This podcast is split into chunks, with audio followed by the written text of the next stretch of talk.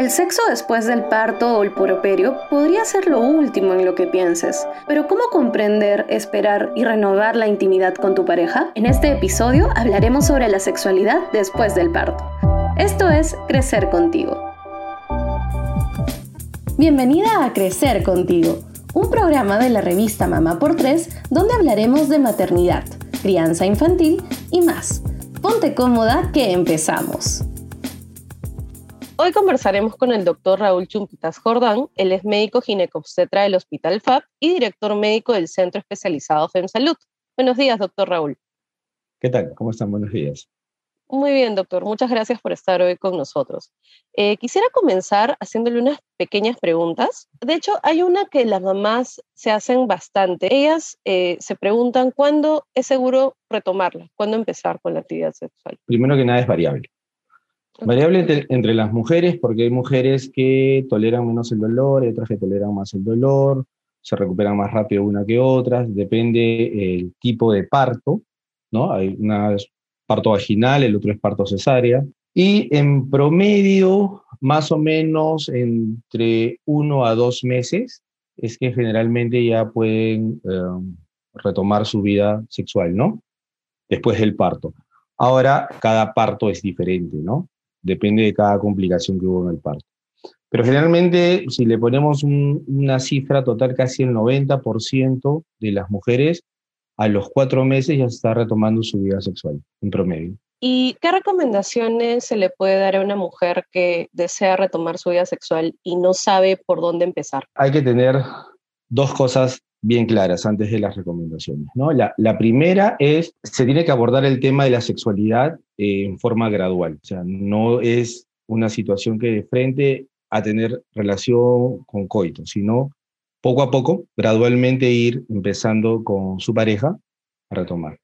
Y lo otro es que debe haber condiciones para que inicien esta actividad, o sea, un tema de privacidad, ¿no? Porque a veces tienen el bebé en el cuarto, y lo tienen ahí, entonces como que hay ciertas cosas que, que bloquean, ¿no? Esto. Entonces se necesita una mamá que esté, por ejemplo, bastante descansada. Como tú sabes, la mamá cuando recién empieza el tema de ser mamá y atender a su bebé y todas esas cosas, no duerme bien porque está constantemente levantándose para ver si está despierto, si está bien echadito de un costado, de otro costado llora el bebé porque tiene hambre, entonces se despierta en todo momento a dar de lactar. Entonces es importante que esté descansada, que haya un espacio especial, que primero haya un tema de caricias, de juegos, antes de llegar a la parte final de una relación sexual. Es importante también, dentro de esas recomendaciones, tocar el tema con la mujer cuando está gestando. O sea, explicarle cómo va a ser el después del parto, ¿no? Es ante eso importante que acompañe la pareja, porque a veces el hombre como que no entiende mucho esto, ¿no? Entonces, en los controles prenatales que hacemos, particularmente yo toco este tema, para que estén preparados, sobre todo si son primerizos ambos, ¿no? Entonces, estén preparados para el post. Y en el control de puerperio, o sea, los primeros días posterior al parto, también se les refuerza el tema. Dentro de las recomendaciones también es importante que sea de mutuo acuerdo. Tiene que ser siempre de mutuo acuerdo, no puede ser como una obligación porque casi como si es una obligación, no va a haber una plenitud en la mujer. Eh, hay estadísticas que dicen que hasta el 60% de las relaciones sexuales posterior a un parto se dan más para satisfacer al varón que lo que se puede satisfacer la mujer. Entonces es, importante eso. Otra recomendación es decirles pues que no, la relación sexual, por decir así, no solamente se base en lo que es el coito. Puede haber besos, puede haber caricias, puede haber juegos, un montón de cosas. E incluso tocar el tema de si te sientes, no sé, un poco temorosa porque a veces no sabes cómo queda la vagina después de un parto normal. El uso de lubricantes, que es algo normal que pueden usar, por eso debe haber mucha, mucha, mucha comunicación entre la pareja y obviamente pues nosotros dar esa recomendación para que haya una especie de apertura en esta situación. Eh, a veces hay mamás, por ejemplo, que sienten excitación cuando dan de lactar, ¿no? Eh, a veces se asustan por eso. Doctor, siento esto cuando voy a lactar a mi hijo. Es normal, es un contacto piel a piel, no tiene por qué asustarse y no tiene por qué rechazar la situación, ¿no? Por eso esas, esas cositas son las recomendaciones que les damos siempre, ¿no? Básicamente es el espacio adecuado y bastante comunicación, ¿no? Bastante comunicación. Doctor, ¿y se puede presentar algún riesgo cuando la mamá comienza a retomar su actividad sexual después del eh, parto? No debería haber riesgo, normal. El tema es que puede haber riesgos si es que lo retomas muy temprano y has tenido, pues, un, por ejemplo, un parto traumático, ¿no? Tú sabes que cuando tenemos un parto, a veces hacemos un corte en la parte del periné, que se llama episiotomía, para ampliar la salida de la cabecita del bebé. Entonces, muchas veces eso se sutura. A veces hay dehiscencia, o sea, es apertura de lo que ha suturado y queda como una zona un poco más eh, dolorosa, mucho más sensible.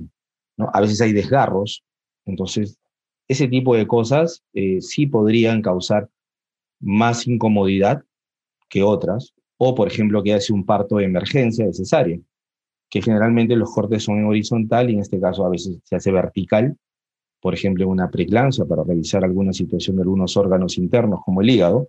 Entonces, el corte es diferente, desde el ombligo hacia abajo, no es como de un costado al otro, entonces el dolor es más intenso, hay más temor, hay más propensa que haya una hernia. Entonces, esas cosas podrían tener un poquito de riesgo, pero en sí no tendría por qué haber riesgo entre que la mamá tenga o no este, el inicio de la relación. Entonces, por lo que usted me dice, quizás se podría presentar algún dolor, pero en casos muy específicos, como los que comenta. Así es, y si es muy pronto también, ¿no? O sea, por eso siempre se les dice, porque al, al final la mamá trata de abocarse más a su bebé, por lo menos el primer mes, y el primer hijo. Ya cuando es el segundo tercero ya tiene más manejo de la situación. Eh, a partir, como les dije, entre el primer y el segundo mes, generalmente las parejas reinician su actividad. Y en algunos casos, bueno, se puede dar, ¿no? Que la mamá pierda el apetito sexual. Luego incluso de un mes, de dos meses. ¿Esto por qué puede pasar? ¿Y qué se puede hacer en estos casos? No solo en la mamá, es como en cualquier persona.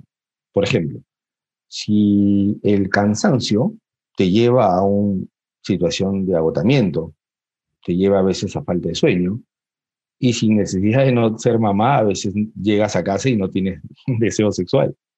Estás cansado, estás estresado todo el día del trabajo. Imagínate eso más estar atendiendo a un bebé, ¿no? Dar de lactar. Entonces, el cansancio es fundamental. Acá, eh, lo que siempre yo les digo también a mis pacientes, que el papá tiene que ser participativo. Ir a ver si necesitas se manchó, si se orinó, cambiarle el pañal, o sea, no todo es mamá anda, mamá anda, mamá anda, no. ¿Quiere ir? No, un ratito voy yo, no te preocupes, cosa que la dejas descansar. Horas de, de dar de lactar, no puede ir el papá, ¿no? Pero en las otras etapas, si el papá se identifica en eso, o sea, es importante. El cansancio es una de las situaciones y la fatiga y la falta de sueño en el cual disminuye la, lo que es el deseo sexual en la mamá posparto y hasta en cualquier persona. ¿Ok? De ahí, este, a veces está este temor del dolor, ¿no? Temor al dolor porque tuvo un trauma. Se siente, por ejemplo, que le va a doler, le va a molestar, eh, o, intentó y, y, le dolió.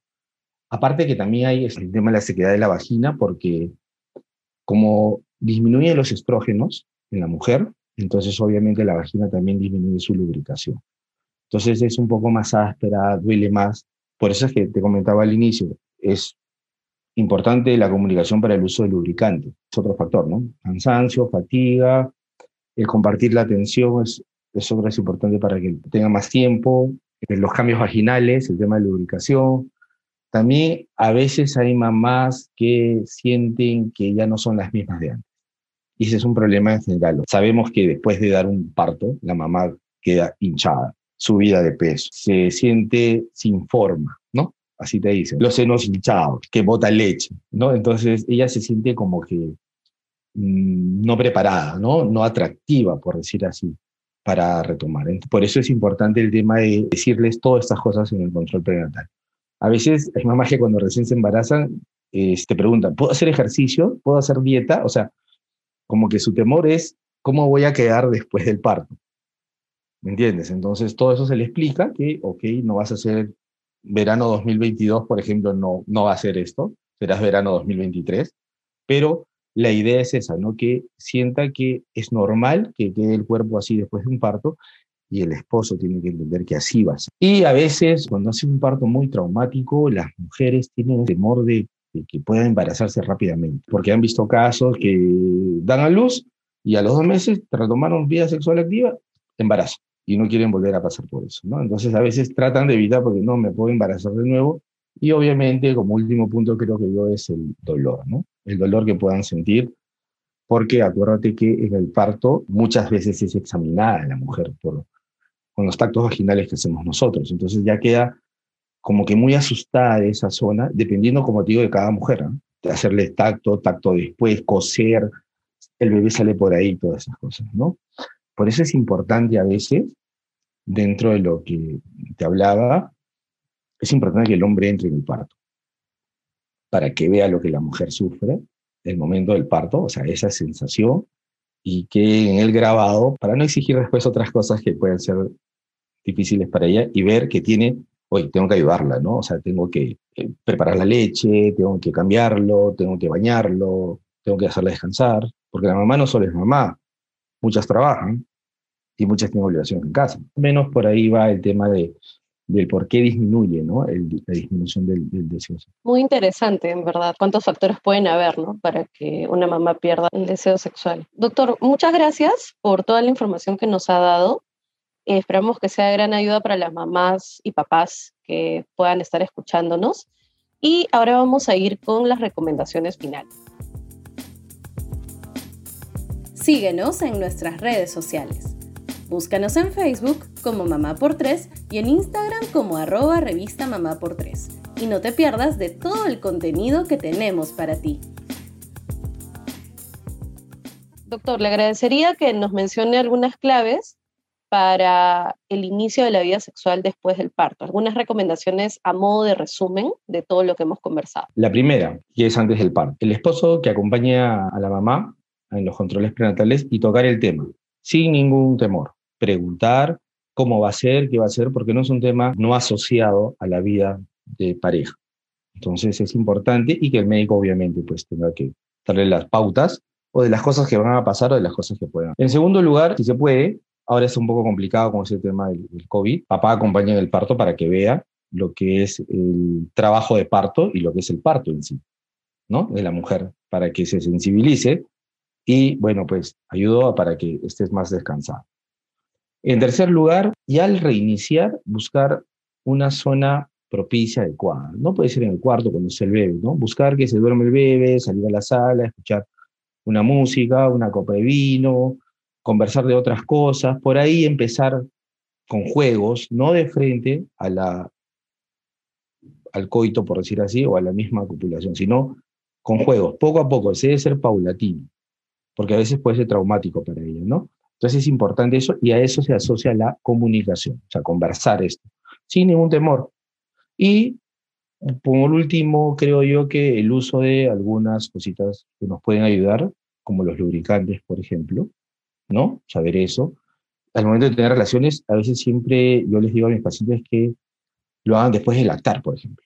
O sea, termina de lactar el bebé para que esté vacío el pecho, porque a veces se llena y sale leche y ya les da un poco de, de, temor o vergüenza o la sensibilidad aumenta, ¿no? Entonces, que sea casi después de dar a lactar o extraete la leche y guárdala. Yo creo que esos puntos son más importantes, pero básicamente, si tú me resumes en dos, comunicación y un espacio adecuado. Perfecto, doctor. En verdad muy valiosa la información que nos dice y muchas gracias por haber estado hoy con nosotros. Quisiera que antes de terminar nos dijera cómo lo podemos contactar. Estamos en, Miraflores, en la avenida Arequipa, en la cuadra 40, 4067, dentro del policlínico que se llama Famisalud.